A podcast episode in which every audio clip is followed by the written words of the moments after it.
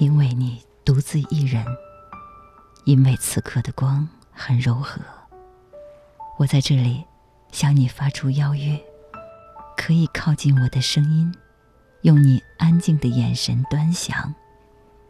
这里是南海清阅读，我是周薇，独到之处，乐在其中。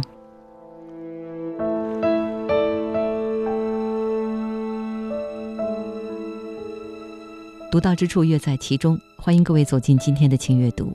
今天我们一同关注金庸的《射雕三部曲》：飞雪连天射白鹿，笑书神侠倚碧鸳。寥寥十四字，浓缩了整个庞大的金庸宇宙。金庸小说里有许多的情感线，他调侃过很多东西，但从来没有嘲弄过爱情。他笔下的女人里，形形色色，都逃不过一个“情”字。今天在轻阅读当中，我们读《射雕三部曲》，聊金庸笔下的爱情。年少的时候，觉得金庸的作品就像是男孩子的童话，无非是一个个主角经历奇遇之后，成为一代宗师。人到中年，才突然明白，原来故事里的每一个人、每一句话、每一件事，都是如此复杂勾连，恰如我们生活的这个复杂世界。金庸写的爱情各式各样，有寻常的，有畸形的，有诡异的，有惊世骇俗的，五花八门，几乎包括了世界上各种爱的范式，堪称一个童话版、少年版的霍乱时期的爱情。但是他对这些爱都给予了温厚对待。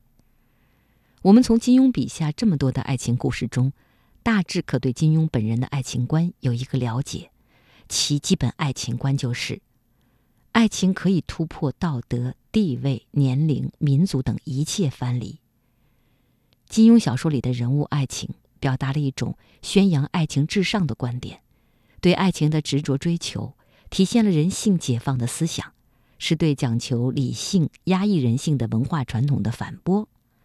金庸在他的作品中，也多次赞美了女性在爱情中大度无私和奉献精神，比如。小昭、任盈盈、香香、杨不悔等等，金庸的作品写的是封建社会的事，但他在书中对人性的探讨、对爱情的刻画，都具有现代人的意识。所以说，金庸的武侠小说表面上写的是江湖，是武，其实写的是现代的人，是现代的感情。说到金庸笔下苦尽甘来的爱情，读者们最熟悉的莫过于。《神雕侠侣》中的杨过和小龙女，《神雕侠侣》与其说是一部武侠小说，更不如说是一部情书。小说演绎了不同色彩、不同境界的武侠爱情故事。杨龙二人从古墓修习武艺，到大圣关的相聚，到绝情谷的相认，到襄阳城共同对抗蒙古人，再到终南山重阳宫力战群魔，拜堂成亲。古墓里洞房花烛，最后又到绝情谷生死离别，前前后后四次的分离，这种极苦的爱情，一方面是由于误会造成的，其实根源则是两个人叛逆的性格。经过十六年的思念煎熬，将一个懵懂无知的少年变得慢慢理解了情爱，理解了生命中最重要的部分。将一个平淡如水的少女变得慢慢起了涟漪，直到波涛汹涌，爱情像潮水般涌进他的心窝。从此，二人开始视对方为自己的性命，直到情愿为对方赴死。二人至情至性的形象在这里全部可见。一句“问世间情为何物”，直教生死相许，曾看哭了多少读者。杨过、小龙女及天下苦难，写绝世情诗，虽数次分离，但最后有情人终成眷属，可谓是苦尽甘来，堪称金庸笔下最痴情。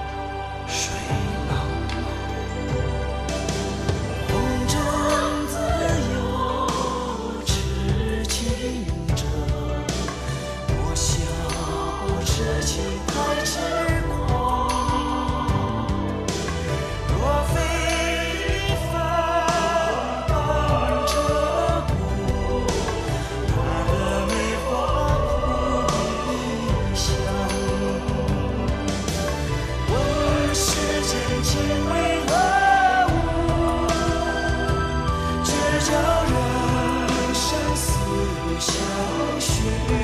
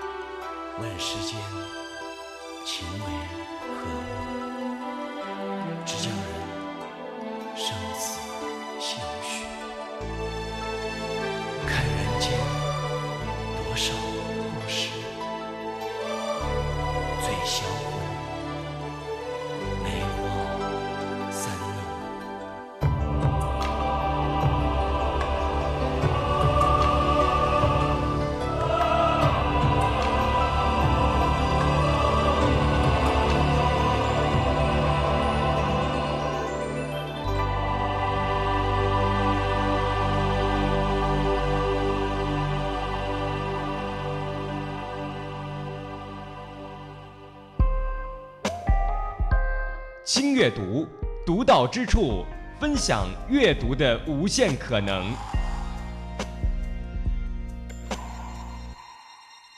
黄蓉对郭靖的追随，也是一种苦尽甘来的爱情。很多读者觉得郭靖、黄蓉的爱情最顺风顺水，最完美互补。其实他们的爱情也是经历了磨难。黄蓉自小没有母亲，缺乏母爱。养成了我行我素、任意妄为的性格，然而遇到郭靖之后，竟被郭靖的善良与关怀所打动。除了父亲黄药师之外，郭靖作为一个陌生人，对黄蓉如此真心，让黄蓉死心塌地的永生追随。但是东邪黄药师却看不上郭靖，非拆散他们。郭靖为了黄蓉，勇闯桃花岛，经过了三道试题，终于赢得了黄蓉的婚姻。后来，黄蓉被裘千仞铁掌所伤，郭靖一路背着黄蓉去一灯大师那里医治，两人一路上风雨患难与共，感情经历了时间的检验。然而，金庸还是继续给他们的爱情设置障碍。郭靖的五位师傅在桃花岛被杀，以为黄药师是凶手，两个人的感情再次遭遇危机。最后，靠着黄蓉的聪明机智，查出了真凶是欧阳锋和杨康。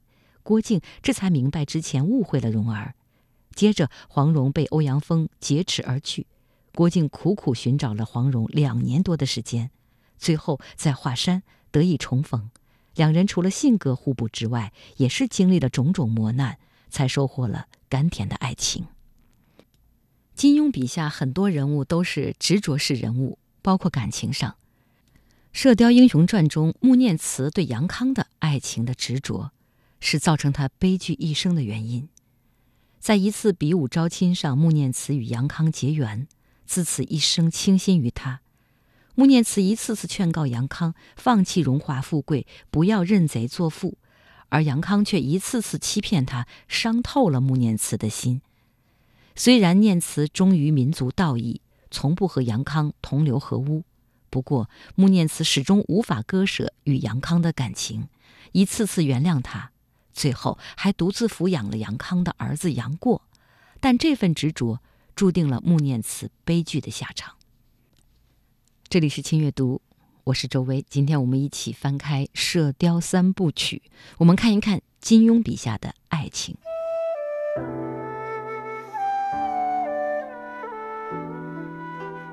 说到被命运摆布的人和爱情。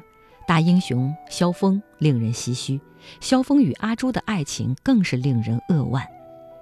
阿朱本是姑苏慕容氏的一个婢女，少林寺被大力金刚掌所伤，萧峰为了救她，血染聚贤庄，如此大义，也让阿朱以心相许。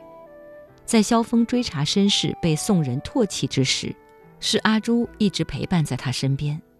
阿朱假扮白世镜，从康敏那里套来了带头大哥的身份，是大理镇南王段正淳。然而命运不济，造化弄人。当见到段正淳之际，阿朱发现他居然是自己的父亲。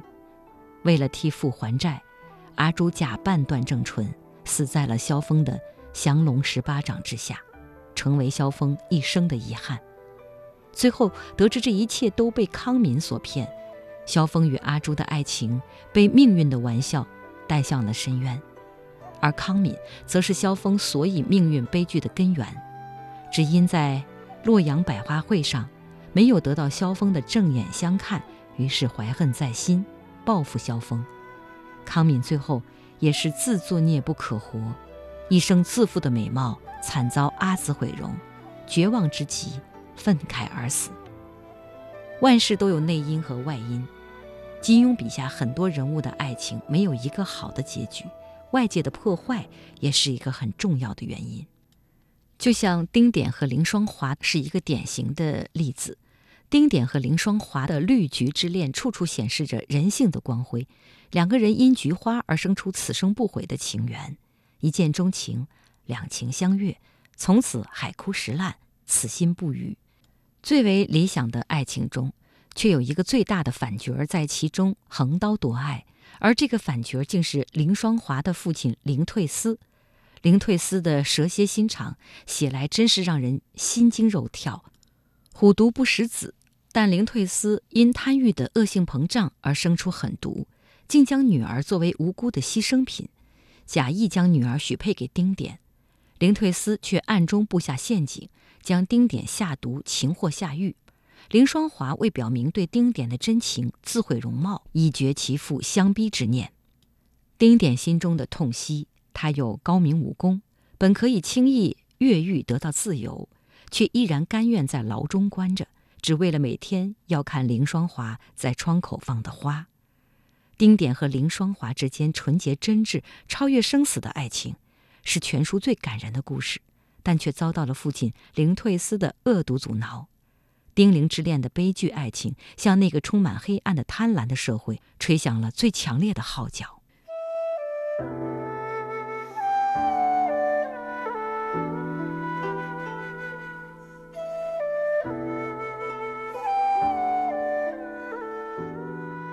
最后，我们来分析一下三位男主的感情线对比。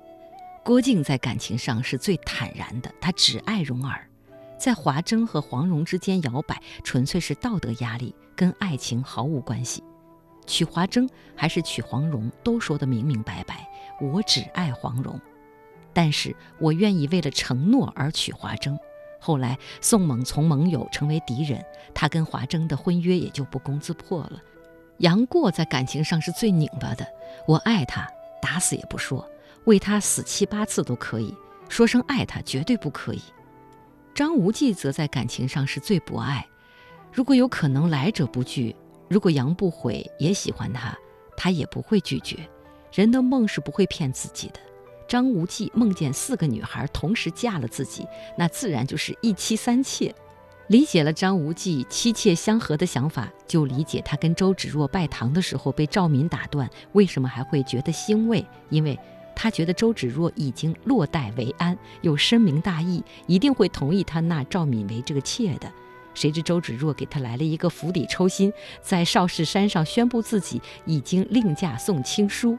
张无忌没想到自己得了妾，却丢了妻。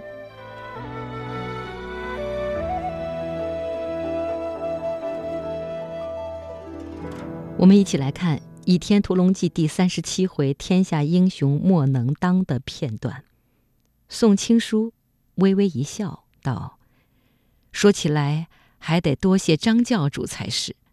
那日你正要与内子成婚，偏生临时反悔。”张无忌大吃一惊，颤声问道：“什么？”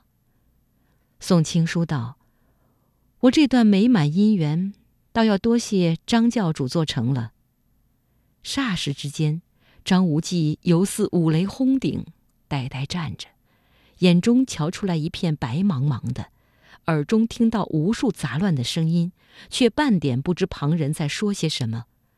过了良久，只觉得有人挽住他臂膀，说道：“教主，请回去吧。”张无忌定了定神，一斜眼，见挽住自己手臂的乃是范瑶。张无忌对赵敏虽然情深意重，但总想自己与周芷若已经有婚姻之约，当日为了营救义父，迫不得已才随赵敏而去。料想周芷若温柔和顺，自己与她感情深厚，只需向她坦诚说明其中情由，再大大的赔个不是，定能得到她的宽恕，或能在地良缘。眼前这女子明明是自己的未婚妻子，岂知一怒之下竟然嫁了宋青书，对自己弃之如遗，这时心中的痛楚，可远甚于昔时在光明顶上让他刺了一剑。张无忌认为赵敏为了他抛夫弃兄，感动的不行，以为赵敏远比周芷若更爱他。又因为对自身感情的糊里糊涂，因为赵敏最爱他，他就以为自己最爱赵敏。然而自身经历一片白纸又宅心仁厚的他，哪里是政治家族的对手？抛夫弃兄，大概率是在做戏。赵敏早期处处攻于心计，把明教和六大派都玩耍的跟猴子似的，怎么可能跟张无忌好了没俩月就成了傻白甜的恋爱脑呢？太小看人家政治家族了。要对抗赵敏这样的敌国高手。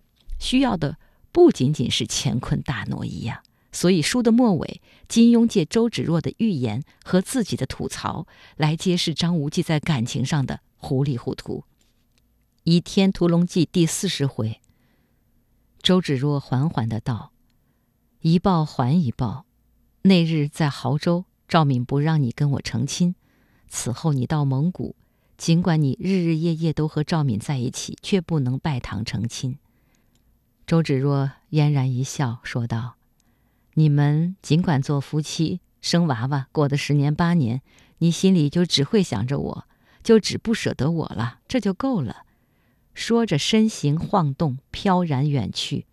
张无忌心中一阵惘然，心想：今后只要天天和赵敏形影不离，一样做夫妻，生娃娃，不拜堂成亲，那也没什么。为什么过的十年八年？我心里就只想着芷若，就只不舍得芷若。张无忌这糊涂小子，直到《倚天屠龙记》的结尾，明教和武当派送给峨眉派的聘礼都没收回。按照当时的法律，周芷若还是张无忌的正妻。本来拜个堂，赵敏可以做张无忌的妾。结果周芷若一句话，不许拜堂，搞得赵敏连个妾也当不成，只能没名没分的跟张无忌同居生孩子。这么侮辱赵敏的条件。周芷若一开口，张无忌就答应了，还说你最爱赵敏，有这么爱的吗？或许必须十年八年，才能让张无忌知道、想明白自己究竟爱谁。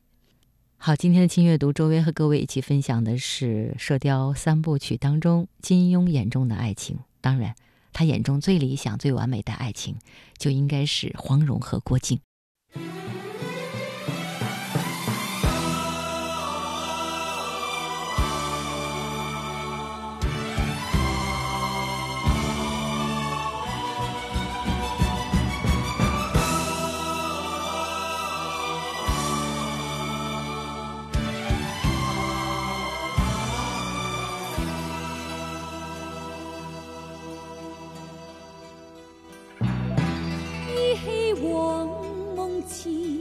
长记，心内波澜意。抛开世事断愁怨，相伴到天边。作草冷四方，沙漠苍茫，那句说相。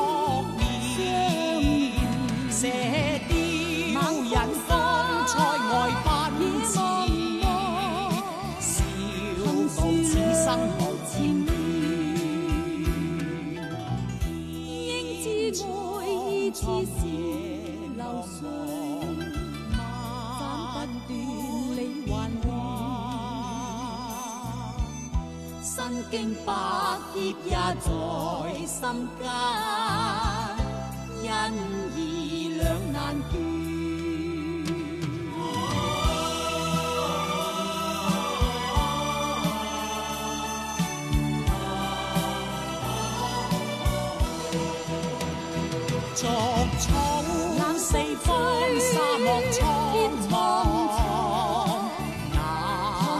桥上扑面，射雕人光彩外奔驰，笑傲此生无止。应知爱意似是流水，斩不断，理还乱，身经百劫也在。心间因意两难断。身经百劫也在心间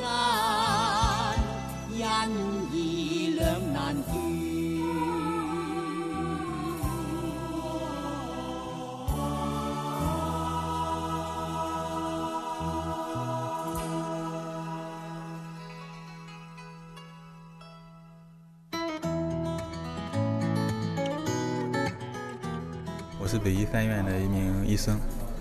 读书的话，对我来说就是一种习惯，从小就习惯了读书。我觉得读书可能给我带来最多的是一种快乐吧。嗯，因为读的书越多，感觉世界越精彩、越丰富，自己的精神呢也是脱离了那种比较贫瘠的一个状态。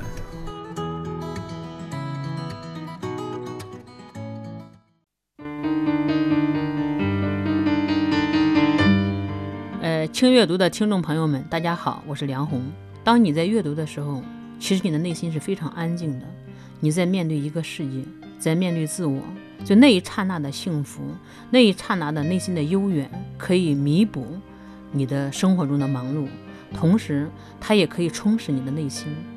所以我觉得阅读真的是非常幸福的，那样一种安静的片刻，那样一种回到自我的那种状态，是一个人人生中一个最美好的一个时刻和空间。所以我希望大家能够喜欢阅读。大家好，我是《芈月传》作者蒋胜男。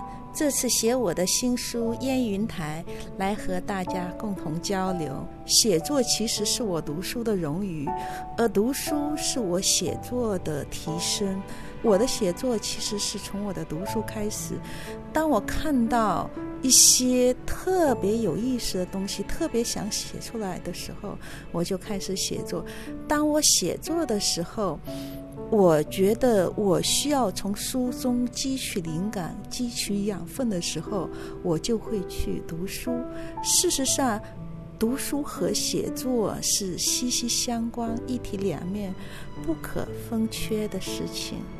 愿轻阅读所有的读者能够跟我一样，从书本中得到快乐，得到思考，得到自由，得到共鸣。